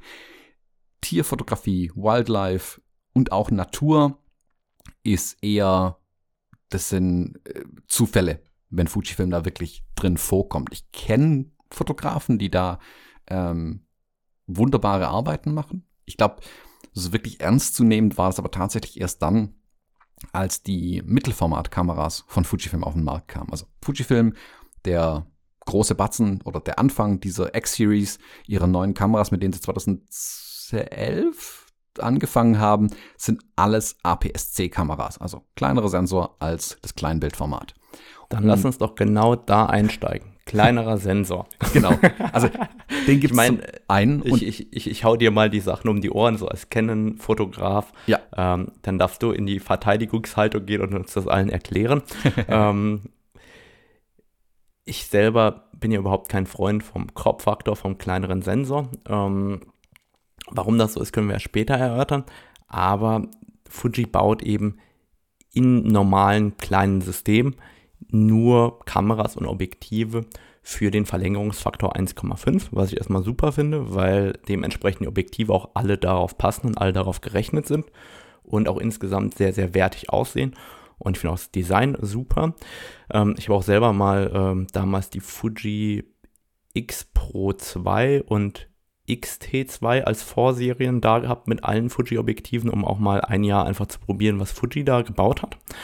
Und ähm, generell habe ich oft das Problem, wenn ich die Bilder aus einer Kamera mit einem kleinen Sensor sehe, denke ich mir so, echt jetzt, das ist alles, was da rauskommt. Und ich finde zum Beispiel auch die X100V immer eine total schöne Kamera. Die gefällt mir so gut vom Design, also ich finde generell das Fuji-Design sehr, sehr schön. Und wenn ich dann aber mir die Bilder angucke von der Kamera, denke ich mir so, hm, da bringt meine R5 mit meinem 35er einfach mehr raus. Warum soll ich mir die kaufen? Und natürlich ist jetzt meine Perspektive sehr verzerrt, weil ich immer ganz oben ins Regal greife bei Canon und sage, das ist jetzt Stand der Dinge bei mir. Aber warum oder wie bist du der Meinung, kann man mit einem kleinen Sensor abliefern im großen Format im Corporate-Bereich? Geht das überhaupt? Ja, absolut. Also ich habe noch nie einen Kunden gehabt, der sich äh, über meine Sensorgröße beschwert hätte ähm, oder über die, ich sag mal, technische Bildqualität der Bilder, die da am Ende rauskommen. Auch da ist es, glaube ich, ein Stück weit die Entscheidung, okay, wir können nicht alles, aber das, was wir machen, machen wir dafür richtig. Und die, also ein Kleinbildsensor, cool, äh, größere Sensor in allen Ehren, ähm, aber für viele, viele Dinge, für 80 Prozent tut's der kleinere Sensor. Für das, was Fujifilm sich ja auch als, äh, als Markt, als Nische abgesteckt hat. Ich sag mal, in der Reportagefotografie, wenn ich mit meinen äh, Kolleginnen und Kollegen aus dem Journalismus, also die das hauptsächlich machen, spreche, klar, Kleinbildsensor ist cool, aber eigentlich wird es denen auch ein APS-C tun, weil ich im gleichen Bereich äh, mit APS-C arbeite und es interessiert auch keinen Menschen am Ende. Ich glaube, dass es oftmals die, dieser verzerrte Blick, den du gerade gesagt hast, entsteht durch uns selbst. Wir Fotografinnen und Fotografen gucken genau hin, lesen die EXIF-Daten aus und sagen, hm, das ist aber nicht das L-Objektiv oder das ist aber kein äh, äh, voll äh, kein äh, Kleinbildsensor, mit dem da fotografiert wurde. Interessiert am Ende keinen Menschen oftmals. Es gibt natürlich Bereiche, wo ähm, die technischen Parameter eine große Rolle spielen. Also ich selbst fotografiere mit einer mit einer Mittelformatkamera mit 100 Megapixeln. Also es ist jetzt nicht so, dass ich alles mit APS-C mache, aber ich muss eben das richtige Werkzeug für die, für die richtige Aufgabe finden. Und für mich, ich, ich sage immer, das habe ich früher schon mal gerne gesagt, man kriegt auch mit dem Seitenschneider einen Nagel in die Wand gehauen. Es ist aber trotzdem das falsche Werkzeug. Ähm, ich wähle sehr bewusst aus, für was nehme ich meine APS-C-Kameras heute und für was nehme ich meine Mittelformatkamera. Ähm, einfach weil ich mit dem richtigen Werkzeug die Aufgabe lösen will und nicht ähm, mit, also Kleinbild ist da vielleicht genau die Lücke ein Stück weit, mit dem kann ich immer beides machen. Also mit einer er fotografiert mit der R3, glaube ich, wenn, wenn ich es richtig weiß jetzt im Moment. Ähm, nee, ich fotografiere mit den R5ern tatsächlich. Ah, okay, mit den R5, okay. Mit der kannst du im Prinzip, also es gibt ja kein Problem, dass du gegen die Kamera werfen kannst, dass die Kamera nicht lösen kann. Du kannst damit. Ja, und das Natur, ist, glaube ich, auch die. Herausforderung, mhm. weil ich merke dann immer, wenn ich die Kunden habe, die wirklich, wirklich groß drucken, also ich habe teilweise Kunden mit Rahmenverträgen, 9000 Pixel lange Kante, oder habe Kunden, die dann die 1DX-Daten, ich sage mal mit 20 Megapixeln, rauswerfen, weil sie einfach 8 Meter groß drucken wollen. Und es ist bei mir jetzt keine Ausnahme bei meinen Motiven. Dementsprechend muss ich die Kamera so wählen, dass ich immer diese hohe Auflösung habe und die enorm hohe Qualität und kann gar nicht sagen, okay, mit 20 Megapixeln reicht das jetzt. Umgekehrt glaube ich aber eben, dass für die meisten Fotografen, ich sage einfach mal die 20, 24 Megapixel ja voll ausreichen. Trotzdem ist bei mir immer das Gefühl, es geht jetzt gar nicht um Bokeh oder sonst was, aber was ich am Vollformat sehr, sehr gerne mag und was mich wirklich an allen Kameraherstellern stört, wo der Sensor kleiner ist, ist, ich nehme ja eine kürzere Brennweite und habe das Kleinbild-Äquivalent. Soweit ist ja alles vollkommen klar. Aber die Unschärfe Kreise, also die Größe der Unschärfe im Hintergrund, die werden ja bestimmt durch die Brennweite und die Blendenöffnung. Und dadurch, dass denn die Brennweite tatsächlich kürzer ist, aber daraus der Ausschnitt genommen wird, werden eben diese ganzen Hintergrundeffekte, mit denen ich ja ganz oft in der Naturfotografie arbeite, die werden eben wesentlich schlechter dargestellt, beziehungsweise kommen gar nicht zustande. Und das ist so der Grund oder der hauptsächliche Grund, warum ich persönlich gar nicht mit dem kleineren Sensor arbeiten möchte als Fotograf. Und das ist so, so der Punkt, wo ich sage, okay, hey, das ist für mich persönlich so echt der Knackpunkt, wo äh, der kleine Sensor neben High ISO eigentlich nicht in Frage kommt. Hm. Ähm, technisch 100% richtig, äh, da kann ich gar nicht widersprechen. Ähm, ich sehe da zum Teil, aber für mich leiten sich da Vorteile draus ab. Und das ist, glaube ich, die Betrachtungsweise, okay, ähm, was tut mein Werkzeug für mich, was sind die Vor-, was sind die Nachteile ähm, und das dann abzuwägen. Ich bin oft so, dass ich mit Blende 2.8 unterwegs bin bei einem Objektiv, das eine 1.4er Blendenöffnung eigentlich hätte, weil ich brauche die Schärfe in die Tiefe oftmals einfach. Und da ist ja der Crop-Faktor und die, die äh, größere Tiefenschärfe bei der gleichen Blendenöffnung für mich tatsächlich ein Vorteil, weil ich mit 2.8 mehr Tiefenschärfe bekomme, aber 2.8 Licht einsammeln kann. Bei einem Vollformater mit 2.8 hätte ich weniger Tiefenschärfe, äh, um gleich viel Licht reinzukriegen. Also das so ein, das sind technische Abwägungen und da muss man wirklich, da kann man nicht über einen Kamm scheren und sagen, APS-C gut, Vollformat schlecht oder Vollformat gut, APS-C schlecht oder eigentlich ist nur Mittelformat die Wahrheit. Oder wenn ich dann die Kollegen aus der analogen Welt reinhole, äh, alles, wo keine Nassplatte drin ist, ist keine Fotografie. Ähm, es kommt sehr drauf an, was möchte ich von den Bildern. Und bei mir 80 Prozent meiner Arbeit ist APS-C völlig ausreichend. Ähm, ich habe auch 18.1 Plakate, also das sind die 18.1 Plakate sind die großen Plakate, die an den Straßen, diese Wände, äh, die an den Straßenrändern irgendwo rumstehen oder an Bahnhöfen oder so montiert sind, mit APS-C gedruckt. Der Betrachtungsabstand ist so groß, es interessiert dann letzten Endes sowieso keinen Menschen, wie groß da die äh, Bildpunkte aus dem Druck sind. Ähm, noch nie ein Problem gelaufen, aber dein Punkt ist richtig. Also ich kann dir da nicht widersprechen äh, im im eigentlichen Sinn, weil das, was du sagst, richtig ist. Es ist wirklich die Frage, für was nutze ich es? Und dein Bildstil, ich kenne ja deine Bilder, ähm, mit dieser extremen Unschärfe im Hintergrund und das wird wirklich cremig weiches Bouquet, anders kann man es ja nicht sagen. Ähm, klar, da müsstest, ähm, da hast du bei Fujifilm im Moment nicht die Objektive dafür, um das zu leisten. Und mit den APS-C-Kameras wäre es, glaube ich, auch das falsche Werkzeug. Da wäre es dann eher bei den neuen Mittelformatern, äh, mit denen du sowas dann hinbekommst. Und da fehlen noch auch, auch noch die Objektive. Gut, dann kommen wir doch rüber zum Mittelformat. Meine allererste Frage ist, nennt Fuji das immer noch Mittelformat? Die hatten zwischenzeitlich irgendwie einen anderen Begriff gewählt, weil ja der Sensor im Vergleich zu einem analogen Mittelformat oder zu den größeren Hasselblad und Phase One Sensoren ja doch deutlich kleiner ist. Den ist ja zwischenzeitlich mal anders benannt. Wie, wie nennt er sich eigentlich überhaupt momentan? Naja, das ist ja so eine, mh, hm, wie soll man das sagen? In der Fotografie gibt es ja wenig standardisierte Begriffe tatsächlich. Also einer der wenigen standardisierten Begriffe vielleicht ist tatsächlich das Kleinbildformat mit seinen 35 Millimetern. Ähm, APS-C, es gibt APS-H, da gibt es ein paar Begriffe. Viele nennen es einfach nur die Crop-Sensoren äh, und scheren zu beiden. Micro Four Thirds gibt es dann auch noch, ist auch ein Crop-Sensor, aber eigentlich was anderes als APS-C. Ähm, Im Mittelformat ist es noch viel schlimmer. Was ist Mittelformat? Mittelformat war einfach alles, was größer war wie Kleinbild, aber kleiner wie Großformat. Was ist Großformat? Also meiner Meinung nach ist das größte Mittelformat im Moment eventuell ein kleines Mittelformat von früher. Und ähm, das GFX-System ist ja gar nicht so viel größer vom Sensor als äh, das Kleinbild. Wir haben ja 44 mal 33, wenn ich es richtig im Kopf habe, mhm. ähm, von der Größe her. Und da finde ich erstmal die Fuji-Kameras extrem interessant, weil die die einzigen sind, die für die Naturfotografie eigentlich in Frage kommen, weil sie geschafft haben, ein abgedichtetes Mittelformatsystem zu bauen. Ähm, und das ist ja für uns erstmal ein riesiges Thema oder für mich ist das ein riesiges Thema, weil ich fotografiere total gerne bei Regen auch draußen und dementsprechend ähm, würde da auch nur das GFX-System in Frage kommen. Und da finde ich, hat Fuji gerade in den letzten Jahren oder auch im letzten Jahr sehr, sehr interessante Kameras rausgehauen. Zum einen die GFX 100S, die du ja selber nutzt, mhm. und die GFX 100, die ich äh, vernichtend kritisieren würde für das äh, Playmobil-artige Gehäusedesign.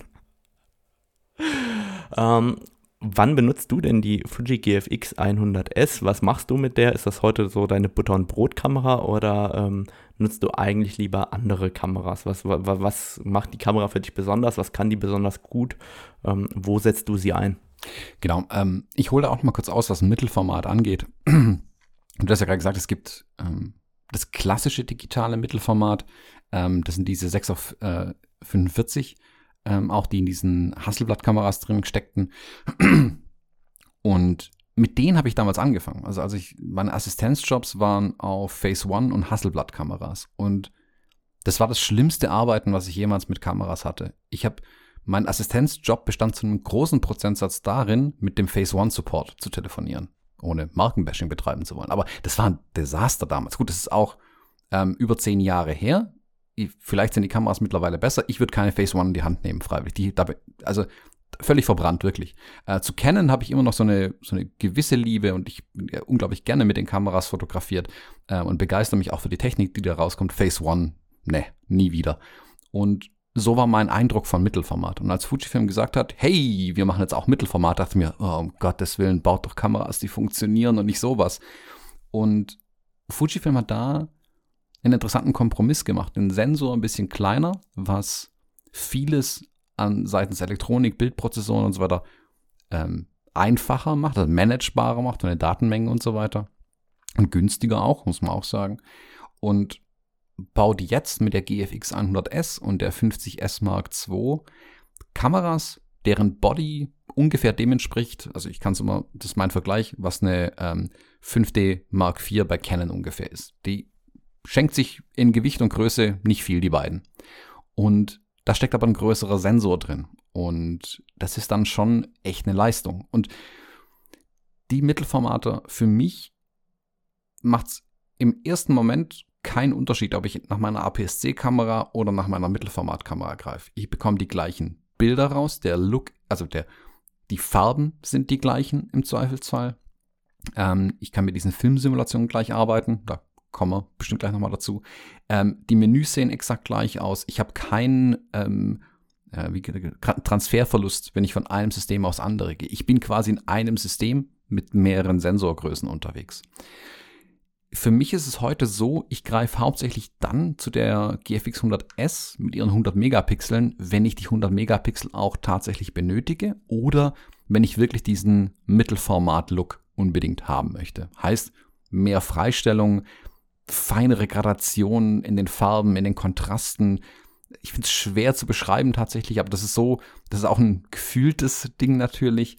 Ähm, das ist bei den am, am hochwertigsten Arbeiten, die ich mache, da greife ich immer zu der GFX. Also wenn jetzt, keine Ahnung, kürzlich ähm, die, die Vorstände von einem größeren Mittelständler fotografiert, das habe ich alles mit der GFX gemacht.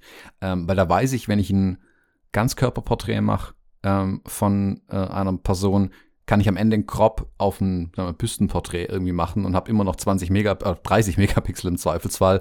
Daumen hoch, alles cool. Also wenn ich harte Crops drin habe ähm, oder wenn ich wirklich diesen Mittelformat-Look benötige, ähm, dann greife ich sofort zu den Mittelformatern. Bei Reportagen geht's auch. Ähm, ich kenne Naturfotografen, die mit dem GFX-System arbeiten äh, mit den älteren Kameras, wo man auch ein bisschen mehr Zeit mitbringen muss, weil die ein bisschen langsamer sind. Ähm, aber auch auf Reportagen kann ich heute mit der GFX als zweite Kamera arbeiten. Also ich habe ein Bild gemacht zum Beispiel von einem Gebäude runter auf eine Menschenmenge ähm, mit der GFX, wo ich halt wirklich so lange rumkroppen kann, bis mir das Bild passt und immer noch völlig ausreichende Auflösung habe. Da gibt es schon ähm, Vorteile, wo ich das dann entsprechend ausspielen kann. Jetzt die Frage, du sprichst von einem Mittelformat-Look. Ähm, es gibt ja Menschen, die sagen, den gibt es gar nicht. Ähm, was ist denn ein Mittelformat-Look? Und bist du der Meinung, es gibt den wirklich oder ähm, kann man den auch mit Kleinbild erzeugen? Naja, ich glaube, wenn jemand sagt, es gibt keinen Mittelformat-Look, aber dann den äh, Kleinbild-Look gegenüber APS-C verteidigt, dann lügt man sich eigentlich selbst in die Tasche. Klar. Ich, ich habe nicht den Kleinbild-Look verteidigt. Ich habe gesagt, nee, nee, dass die Unschärfekreise aufgrund der längeren genau, Brennweite genau. Und, aber größer die, werden. Genau, aber die Physik geht ja eins zu eins weiter, wenn du den Sensor größer machst. Also genau das gleiche passiert. Auch die Nachteile zum Beispiel. Also ich bräuchte wesentlich lichtstärkere Objektive an dem GFX-System. Die kommen jetzt nach und nach. Ähm, wenn ich mit entsprechenden Schärfen einfach arbeiten möchte und trotzdem noch genug Licht in die Kamera reinbekommen möchte. Ähm, Mittelformat-Look ähm, ist, also klar, zum einen gab es im Mittelformat schon immer mehr Megapixel. Gut, Daumen hoch. Das ist aber eine sehr technische Abwägung. Da geht es um Crops oder um Agenturen, die unbedingt ein Bild in einer entsprechenden Größe haben wollen, weil sie zum Teil auch selber nicht verstehen, was sie eigentlich machen. Ähm, Mittelformat-Look ist meiner Meinung nach aber durch, die, durch den noch größer werdenden Sensor äh, wird, werden so Sachen wie die ähm, Farben und Kontraste bekommen eine noch feinere Gradation einfach ab, weil du mehr Fläche tatsächlich für die Bildaufnahme verwendest. Und das lässt sich meiner Meinung nach linear weiterziehen, je größer du den Sensor in den Kameras machen würdest. Und ja, geht nach unten auch in die andere Richtung. Also in APS-C-Kameras ist ein APS-C-Sensor ist definitiv nicht so gut wie ein Mittelformatsensor. Da brauchen wir, äh, kann man nicht drum herum reden. Ähm, ja, ich glaube, da sagst du was ganz, ganz Wichtiges, was die meisten vielleicht gar nicht so spüren. Aber ich kann mich erinnern, als ich die 5D Mark II ganz neu hatte, als die rausgekommen ist, 20 Megapixel, alle anderen hatten irgendwie 8 bis 10, vielleicht auch mal 12 Megapixel. Mhm. Da hast du dich wie der König gefühlt. Und ja. ich dann die, das Hasselblatt H3D31 Rückteil rausgeholt habe damals, mit 31 Megapixel wohlgemerkt, da habe ich so gedacht, boah, Kleinbild ist aber schon matschig gegenüber ja. dem Mittelformat. Und ich glaube, das beschreibt es am allerbesten, wenn man vom Micro Four Third auf einen 1,5er Kopf von Fuji umsteigt, denkt man sich, boah, sind das viele Details. Wenn man dann vom Fuji-Format, vom 1,5er Crop weitergeht in Richtung Kleinbildformat, denkt man sich, boah, das sind aber viele Details. Und wenn man dann vom Kleinbild in Richtung Mittelformat guckt, dann denkt man sich, boah, das sind aber viele Details. Mhm. Genau, und so geht's linear weiter. Also wenn ich jetzt natürlich eine ähm, eine Hasselblad H6 raushole und eine Phase One mit 150 Megapixeln und einem noch größeren Sensor, geht's genauso weiter. Boah, da gibt's ja noch mehr Details, die man fotografieren kann.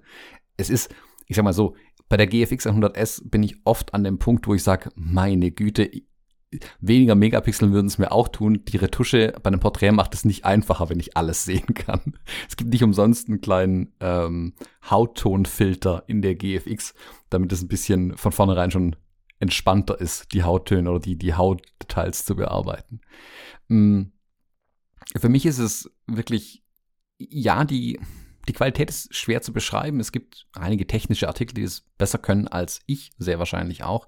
Ähm, die, die, Möglichkeiten sind für mich aber tatsächlich die, die großen Crops, die ich aus der hohen Megapixelzahl ziehen kann und letzten Endes die schiere Bildqualität, die aus den, ähm, aus den Kameras und, und, den Objektiven rausfällt. Also wer das nicht weiß, viele denken immer, Fujifilm wäre ganz neu im Kameragame. Das stimmt so eigentlich nicht. Ähm, Fujifilm baut ja schon sehr, sehr lange Objektive und die können extrem gute Objektive bauen.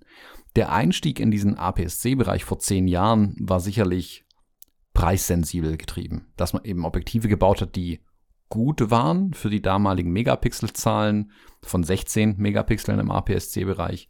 Die sind bis heute okay. Die sind aber selbst an APS-C schon ein bisschen weich ähm, an manchen Stellen. Die neuesten Objektive, die sie in dem APS-C-Bereich bauen, sind knackscharf, wirklich absolut knackscharf. Und da merkt man jetzt das, was sie eigentlich können. Im Mittelformatbereich bei den GFX-Objektiven, da haben sie alles ausgespielt, was sie können. Also das sind mit die schärfsten Objektive, die ich je besessen habe. Äh, ist die Vergütung besser geworden? Also ich kann mich erinnern, wie gesagt, ich hatte ja damals ähm, unter anderem auch das Makroobjektiv. Boah, welche Brennweite hatten das bei der X-Serie? Ich muss mal gerade selber 60 mm war das erste. Genau, das, das 60 mm Makro und das äh, 90 mm Blende 2 und das 56 1.2, glaube ich. Die hatte ich ja auch alle da. Und ich hatte die Herausforderung, immer wenn ich ins maximale Gegenlicht der Sonne gegangen bin, ist irgendwann das Ganze von diesem orangenen Flaring gekippt und wurde dann komplett lila. Also da, da gab es den Punkt, wo, wenn, wenn, dann zu viel Gegenlicht gekommen ist, war es auf einmal violett anstatt orange, was ich nie verstanden habe bis heute. Ähm, aber ich hoffe, dass sie da auch die Vergütung mittlerweile verbessert haben. Mhm. Ja, definitiv. Ähm, die die Vergütung ist wesentlich besser. Du hast da drei interessante Objektive zum Beispiel auch. Das 56er, relativ alt. Das 60er, eins der ältesten tatsächlich. Ähm, das 60er, das Makro, das würde ich also nicht mal mit einer Kohlenzange anfassen, das Objektiv. Das ist zu langsam. Die, die, die Leistung, die optische Leistung ist nicht wirklich super. Das ist maximal okay, das Objektiv. Das 90 mm hingegen, das 90 f2 entspricht 135 mm, ist eins der besten Objektive, die sie für die APS-C-Serie bisher gebaut haben. Vom ersten Tag an dachte ich mir, wow, warum ist dieses Objektiv so viel besser als alle anderen Objektive, die ich habe? Ähm, weil sie auch da alles an Know-how einfach reingekippt haben. Und dafür ist es noch verhältnismäßig günstig tatsächlich. Aber das hat bis vor kurzem den schnellsten Autofokus gehabt und wirklich bei Offenblende knackscharf, überall wo es knackscharf sein muss. Geiles Porträtobjektiv. Ich bin heute in weiteren Brennweiten unterwegs, also ich finde ähm, 50 mm Kleinbild schon sehr telelastig eigentlich.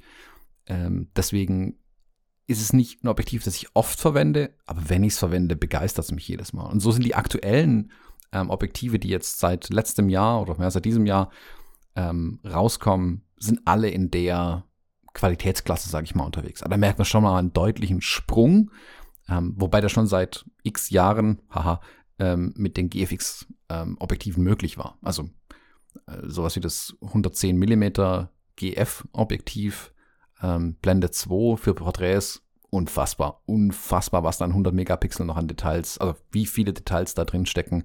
Ähm, das muss man wirklich mal gesehen haben. Gibt es RAW-Dateien, wer sich das mal bei Fujifilm anschauen möchte, kann sich da mal so eine RAW-Datei schnappen bei denen auf der Website. Gut, super. Dann lass uns vielleicht jetzt davon übergehen zum Thema JPEG. Von Mittelformat zu JPEG. Mhm. Guter Übergang, maximale Qualität, die wir da rausholen können. Mhm. Mache ich aber tatsächlich, also das ist super, der Übergang.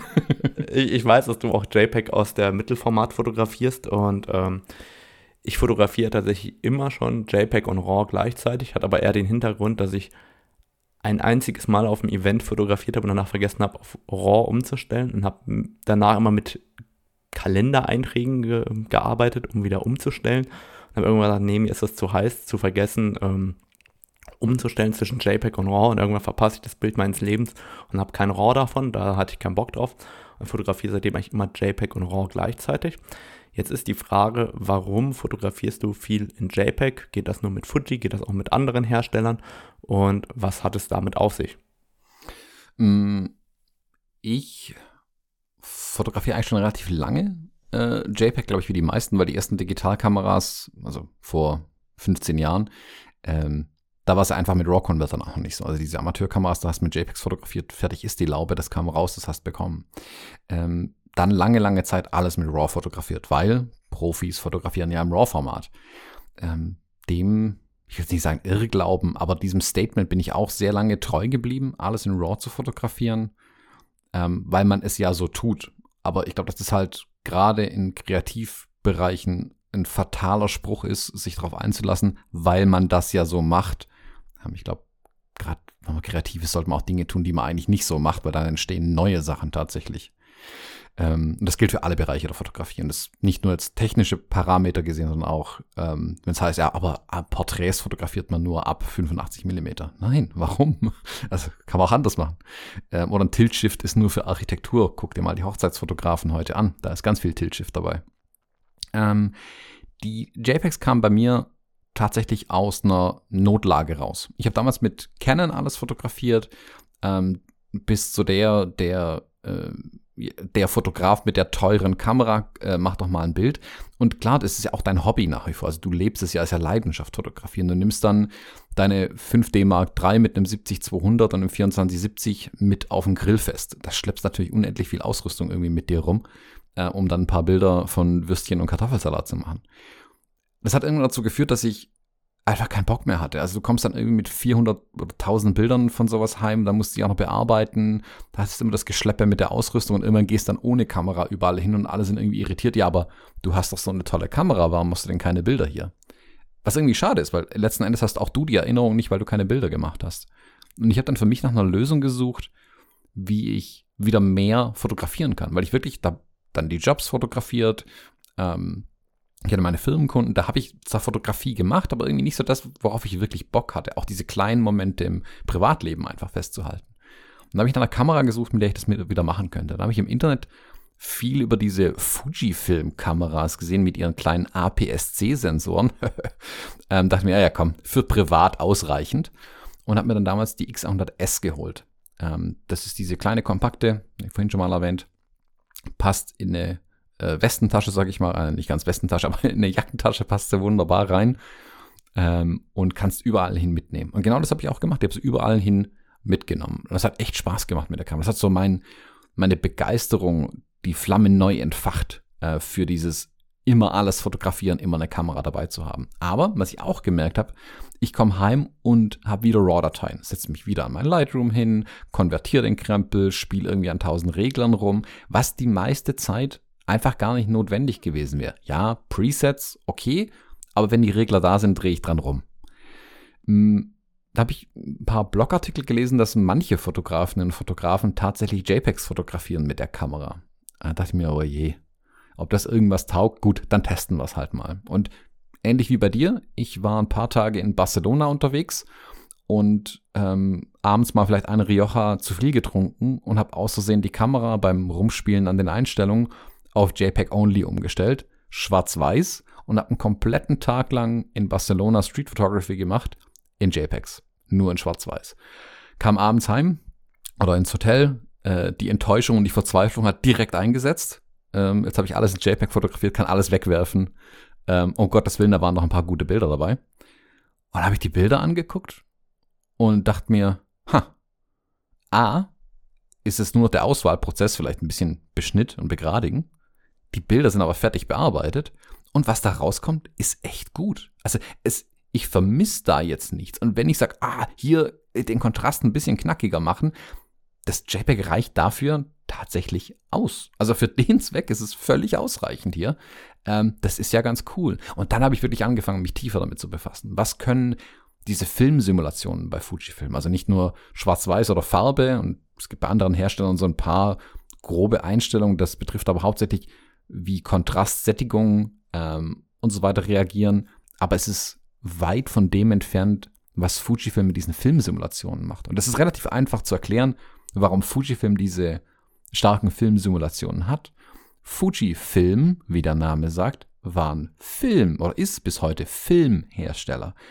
Canon, Sony, Nikon bauen geile Kameras und geile Objektive, die haben sie aber früher nie um den Film kümmern müssen. Das haben Kodak, Fujifilm und andere für sie erledigt. Genau, ich gucke auch gerade um mich rum, aber ich sehe nur Kodak und Ilford. Einen Fuji-Film habe ich hier leider im Moment nicht mehr liegen, aber die kommen ja aus, der, aus dem Bereich. Genau. Und was Fujifilm gemacht hat, das ist ein geiler Move und wer auch immer das entschieden hat, all props uh, to that person, ähm, für die Filmsimulation Velvia zum Beispiel. Da hat man nicht gesagt, komm, da setzen wir uns ein paar Programmierer hin, die sollen das programmieren, damit es irgendwie nach Velvia aussieht. Der Chemiker, der Velvia entwickelt hat, maßgeblich, ist Projektleiter der Velvia Filmsimulation. Und der steht so lang da und sagt, das sieht noch nicht nach Velvia aus, bis das nach Velvia aussieht, die digitale Simulation. Und zu sagen, okay, wir haben den gleichen Anspruch, dass es wieder so aussieht wie unsere Filme, diese Filmsimulation, das schlägt sich natürlich in der Qualität dann nieder. Ähm, du hast wirklich unterschiedliche Looks in den Kameras. Ähm, du hast Filmsimulationen, die äh, diesen analogen Film nachempfunden sind. Und wenn man sich viele von den Presets heute anschaut, aus manchen Bereichen, die Hochzeitsfotografie ist da äh, der größte Täter dafür, das sieht alles extremst analog zum Teil aus, obwohl es digital fotografiert ist. Also man dreht quasi die Zeit, sage ich ein bisschen zurück in diese analogen Looks rein. Und das hat damit zu tun, weil wir sicherlich aus unserer eigenen Kindheit die Bilder kennen oder unsere Kindheitsbilder in dem Look kennen. Und Fujifilm erklärt das immer ganz schön. Es gibt einen Unterschied zwischen Farbreproduktion und Farberinnerung. Eine Farbreproduktion ist einfach raw auslesen und versuche exakte Farben darzustellen, wie die Farben vor unserem Auge waren. Super cool, kann man mit dem Sensor machen. Farberinnerung ist mit den Farben auch ein Gefühl zu transportieren. Und das wird viel über Presets gemacht oder man kann es in Lightroom halt dahin drehen, wo man hin möchte oder in Capture One. Und mit den Filmsimulationen kann ich es in der Kamera schon erledigen. Das ist der große Vorteil, den ich damit habe. Ich fotografiere heute privat 80% nur als JPEGs tatsächlich. Also die beiden Kameras, die hier im Haus immer rumliegen, sind auf JPEG eingestellt. Ähm, wenn ich mal, äh, wenn man irgendwas Größeres macht, wenn man jetzt auf Rügen im Urlaub zum Beispiel, ähm, ich meine, in Anführungszeichen Arbeitskameras dann auch mitnehmen, ähm, da ist dann manchmal da noch RAW eingestellt und hin und wieder bastle ich mal da an den RAW-Dateien rum aus dem privaten Umfeld. Meistens belasse ich es aber dabei, was ich mit den JPEGs bekomme. Und es ist nicht, dass ich sage, ich schraube da meine Erwartungen zurück. Ich bin echt begeistert von dem, was da rauskommt. Und ähm, ein gutes Beispiel ist die, die, die Israel-Strecke, die ich fotografiert habe. Äh, in der Ausstellung hängen, wie waren das, glaube ich, 24 Bilder hingen da. Und von den 24 äh, sind davon, glaube ich, 10 Stück JPEGs wenn ich es richtig weiß.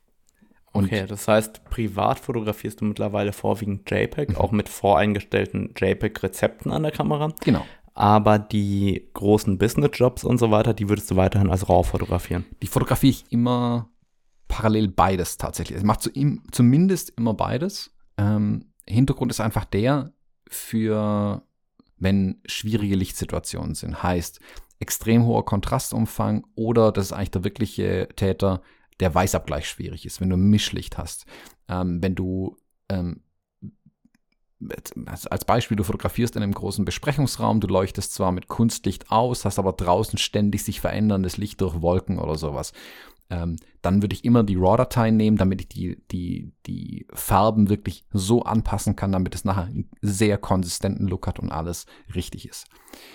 Ich mache aber zum Beispiel, wenn ich ähm, Mitarbeiterporträts in einer sehr kontrollierten Umgebung mache, wenn ich also nur aus Kunstlicht aufbaue, sei es Blitz oder Dauerlicht, wo ich ja exakte Kontrolle übers Licht habe, dann ist mein Anspruch, dann muss es auch im JPEG funktionieren. Und da nutze ich dann tatsächlich meistens die JPEG-Dateien komplett, auch wenn ich die RAW-Dateien hätte.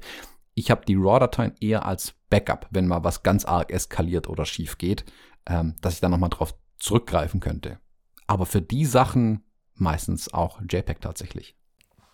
Alles klar, super. Da verlinken wir dann auch in den Shownotes nochmal deine JPEG-Rezepte als Buch. Und ähm, dann habe ich noch eine kleine Kurzfragerunde am Ende. Ähm, da kannst du einfach antworten, was du möchtest.